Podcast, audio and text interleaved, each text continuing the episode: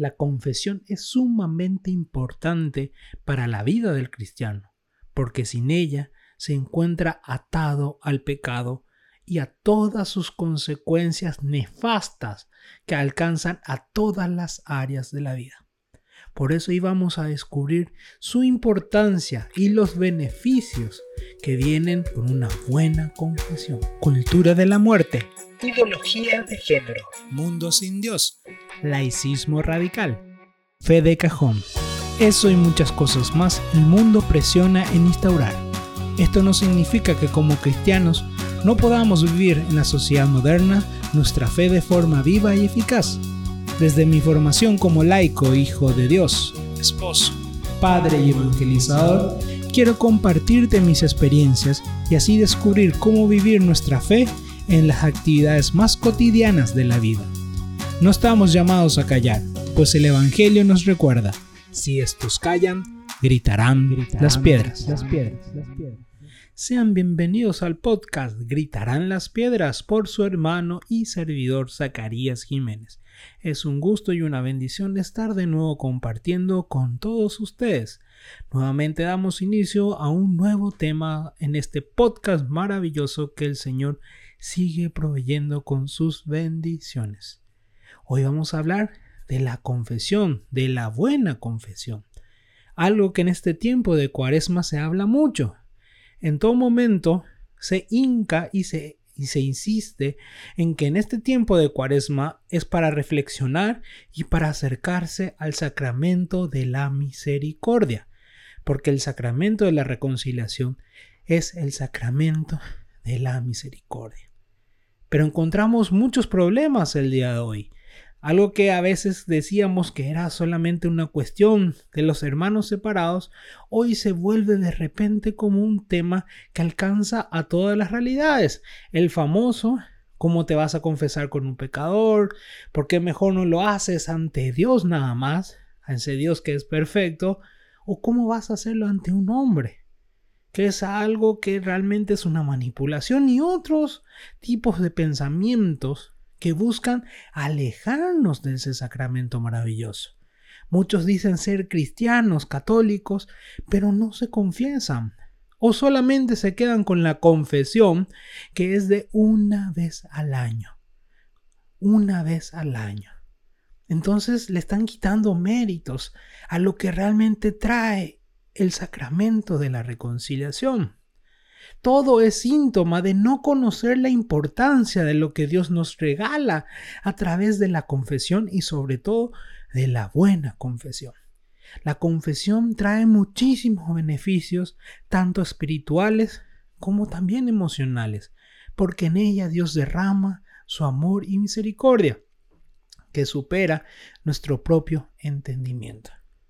Hoy quiero por eso compartirte cinco razones por la cual tú tienes que prepararte y vivir una buena confesión, no solamente en este tiempo de cuaresma, sino durante toda tu vida. Pero antes de entrar a profundizar en este tema, quiero hacer una pequeña pausa y quiero invitarte a que le des clic a la opción de suscripción o de seguir desde la plataforma en que me estés escuchando, ya sea Spotify, Google Podcast, Amazon Music, no te olvides de compartir este podcast también con tu comunidad, con tus amigos, con las personas que tú quieras y que tú sepas que quieren seguir creciendo en su relación con Cristo Jesús.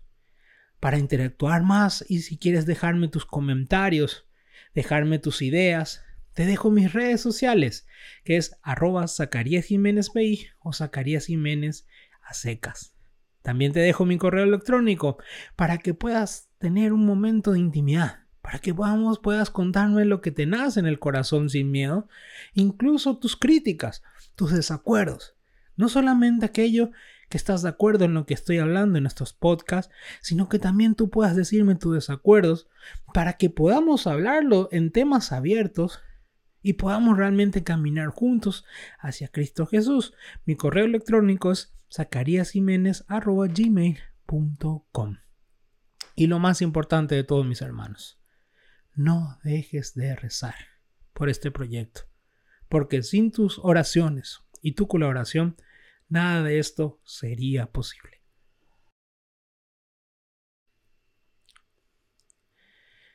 Entramos a nuestro tema de hoy, este tema maravilloso que nos llama a reflexionar sobre aquel sacramento que Jesús nos regaló para que alcancemos la vida eterna.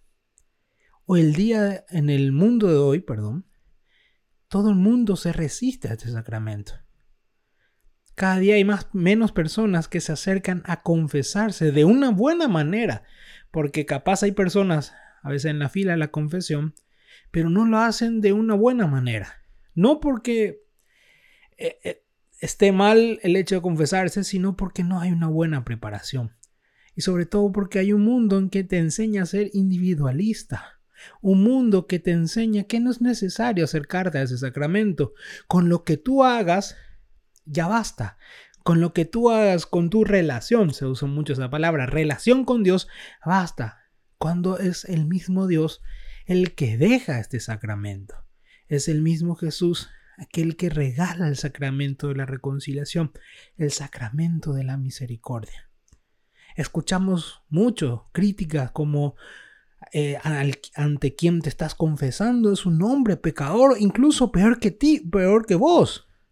Aquel que a quien tú le estás contando tus pecados hace peores cosas y se empieza a sacar de repente aquellas malas noticias de aquellos sacerdotes que han sido infieles en su vocación que esa es una razón válida para dejar de confesarse. Encontramos también en el famoso comentario, eso es algo para manipular, que la iglesia usa para manipular a sus fieles. Nada más alejado de la realidad, porque es Dios el que regala ese sacramento.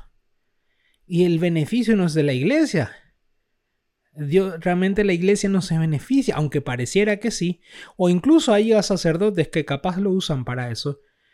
El beneficio del sacramento de la reconciliación va mucho más allá, mucho más allá incluso de lo que podemos imaginar. E incluso algunos dicen, no solamente basta que te confieses con Dios. Y ahí encontramos muchísimas críticas en relación a este sacramento maravilloso. Por eso cada día hay menos católicos, entre comillas, que se acercan al sacramento de forma recurrente.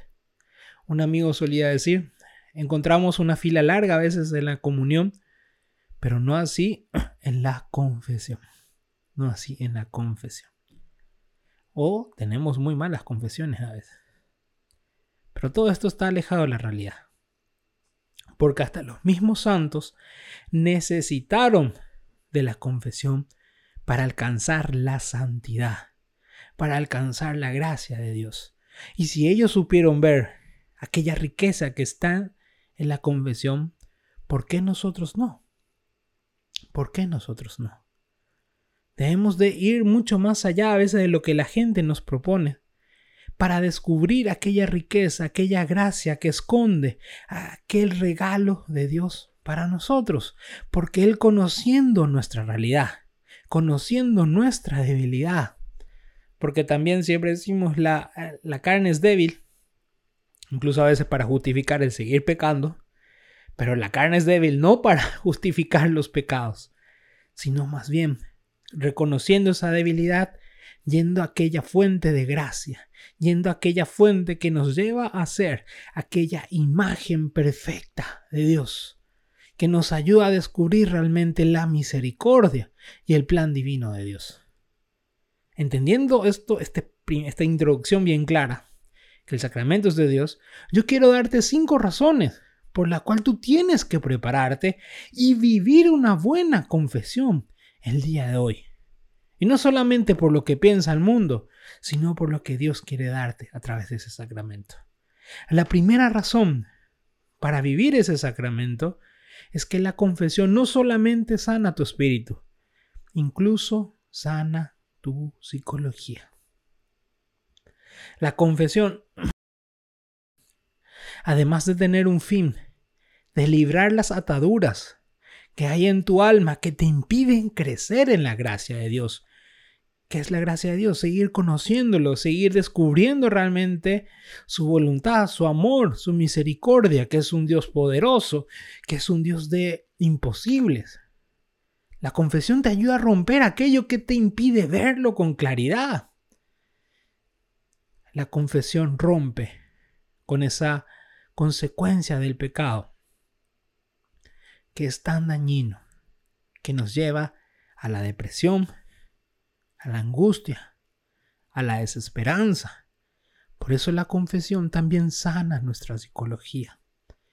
Cuando estamos ante el sacerdote, confesando nuestros pecados de forma sincera, estamos liberándonos de una carga no solamente espiritual, sino también de una carga psicológica, de aquello que nos hace sentir mal, de aquello que nos separa de nuestros hermanos, de aquello que nos separa de nosotros mismos y nos separa del mismo Dios. Empezamos a encontrar paz, empezamos a sentir realmente alegría, empezamos a sentir esa paz que no viene del mundo. La confesión sana todo nuestro ser, porque quita aquellas cadenas que nos impiden avanzar hacia adelante. Porque el pecado, la única consecuencia que tiene en nuestra vida es precisamente dejar de hacer que avancemos hacia lo que Dios quiere. Acercarnos a Dios es acercarnos a esa perfecta voluntad de Dios que nos lleva a ser mejores personas. No ser perfectos, sino mejores personas, porque vamos siendo más empáticos, porque nos vamos acercando más a los demás, porque vamos comprendiendo más el dolor de los demás, porque nosotros también tenemos nuestros dolores. Pero vamos sanando en nuestro espíritu, en nuestra psicología, a través del sacramento que Dios nos regala. La segunda razón por la cual tú tienes que vivir el sacramento es que la confesión no es para alimentar culpa, sino para liberarnos de ella a través de la misericordia. La confesión no tiene como fin que tú sientas culpa. Algunos quieren enseñar que para acercarte al sacramento nada más tú tienes que tener culpa, pero culpa en el sentido de que tú te hundas más.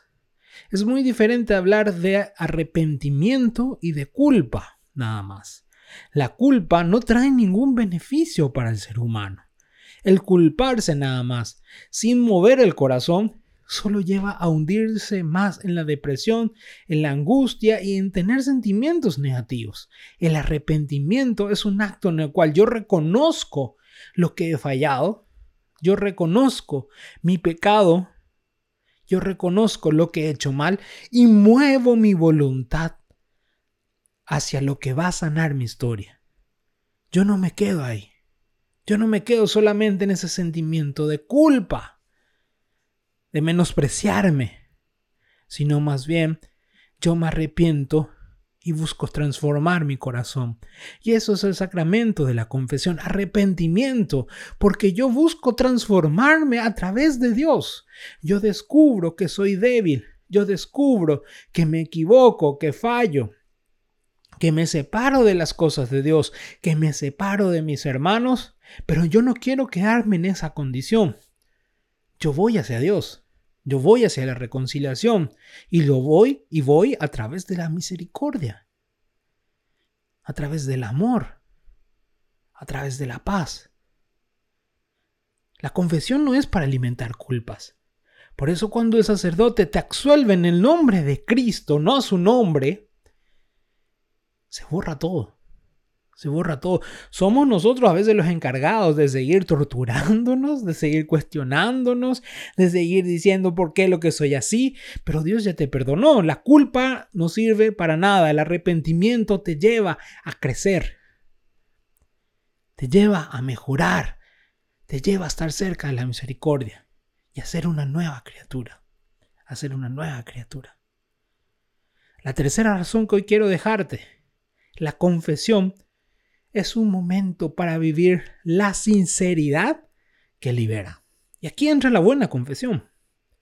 Si tú no, no te acercas con sinceridad, y sinceridad es yo voy a revelar todo lo que hay en mi alma, aunque me muera de vergüenza, pero porque yo quiero caminar en la libertad que Dios me propone cuando me dice, yo voy a perdonar tus pecados.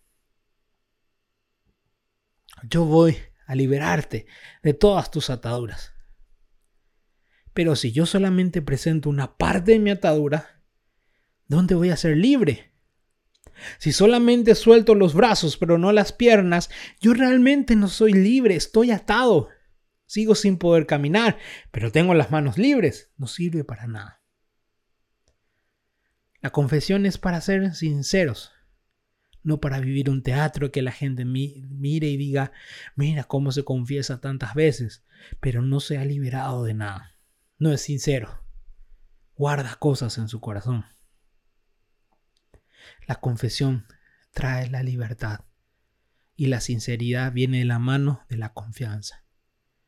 Mucha gente canta a veces en las misas, en los encuentros de oración, diciendo que confía en Dios, pero se acerca a la confesión y oculta cosas. Entonces no hay confianza. Y la confianza no tiene que ser ni siquiera en el sacerdote, sino más bien en la misericordia de Dios, en ese Dios que te dice, yo puedo, yo puedo borrar todas tus faltas, yo puedo volver todo blanco con mi misericordia. Pero para vivir eso necesito tu sinceridad. Dios conoce todo. Dios tiene infinito conocimiento. Pero te da la libertad a ti de presentarte ante Él. Y esa sinceridad es que, aquella que Dios le encanta, porque significa que yo me atrevo a confiar en Él. Yo me atrevo a entregar mi vida en esa liberación que me transforma. Aquel que es sincero aprovecha ese momento. Si tú no te acercas a la confesión con un corazón sincero, con un corazón que está dispuesto a revelar cada uno de sus ataduras y pecados, no vas a vivir la gracia que hay detrás de él. Vas a salir de ahí, no vas a experimentar absolutamente nada nuevo y vas a seguir siendo esclavo de la misma situación la gente dice, ¿cómo puede ser que yo siga aquí? Y el primer paso ha fallado, la sinceridad. La sinceridad es decir cada uno de los pecados, aunque tengamos vergüenza, pero lo hacemos sabiendo que vamos a la libertad de Cristo. La buena confesión trae libertad, libertad y fortaleza. Cuarto punto. Capaz es administrada por los pecadores, por los sacerdotes, pecadores, pero es regalada por la gracia.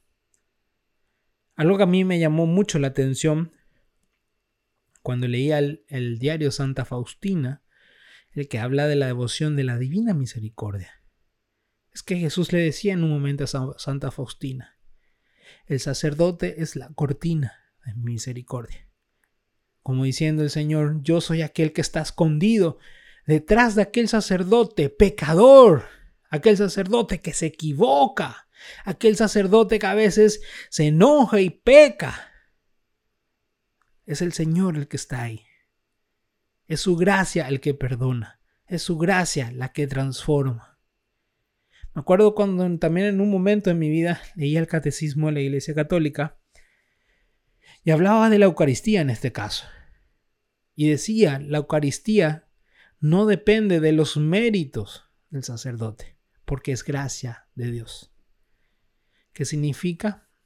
Que no depende de que cuán santo sea o no el sacerdote para que la gracia actúe. Él puede ser pecador, él puede ser el peor pecador, pero cuando está confesando, es la gracia la que transforma, es la gracia la que perdona y libera, no el sacerdote.